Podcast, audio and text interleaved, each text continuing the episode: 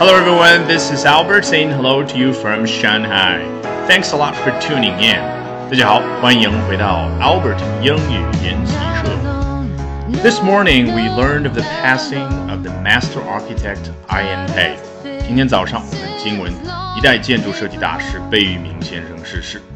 I have to say that of all the tributes that have been pouring in, I find those comments made by some New York Times readers most heartwarming. 我个人觉得，在所有的关于他逝世的悼念文章、悼念的消息当中，《纽约时报》的几个读者发表的评论让我觉得最具温情。本节目的完整版以及更多其他原创的英语学习课程，都在我创办的微信公众号。Albert 英语研习社，欢迎搜索并关注。那我们先来看一下第一位读者怎么说：A storied career and a long and well-lived life. Storied，哎，是不是让你想起来啊？美国英语当中有形容这栋楼有多少层？比如说啊，这是一栋四层的楼，叫 This is a four-storied building。那 a storied 有多层的一个职业生涯吗？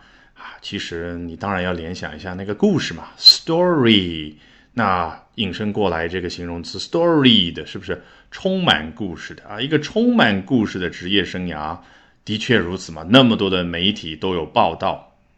那说完他的 career，他的工作，聊一聊他的人生，a long and well-lived life 啊，人家活到一百零二岁，当然是 a long life。那 well-lived。诶，为什么这个形容词可以这样去组呢？其实很简单，someone lives a life，一个人他活他的人生啊，在英文当中，人家 live 可是一个所谓的及物动词，它是作用在 life 这样的一个对象身上的。那你要去形容啊，一个人活得很充实，这一辈子活得很精彩，当然就可以说 a well-lived life，a well-lived life indeed。好，更关键的来了。Here's to celebrating Mr. Pei's accomplishments and impact, even as we mourn his loss. 上来 你就感觉有点别扭，对不对？Here's to Albert 后面应该是 do something，而不是这里的 doing something 吧？他是不是犯了语法错误？当然没有。这口语当中，here's to 经常用，一般对应什么画面呢？下次你看美剧电影的时候一定要注意。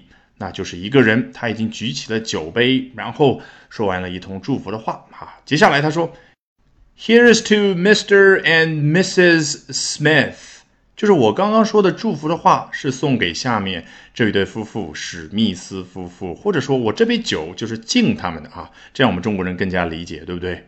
那除了这种 “Here's to someone”，还可以说 “Here's to something”，像某样事儿、某件东西。诶，去表达自己的敬意，有的时候呢，往往是鼓励自己。比如说，在《实习生》这部电影当中啊，开头不久呢，他们都是几个年轻的大学毕业生，好不容易都有了各自的工作，于是吃完晚餐之后啊，互相鼓励，来了一句：“Here's to jobs that pay the rent。”所有人都举起了酒杯，那就是什么？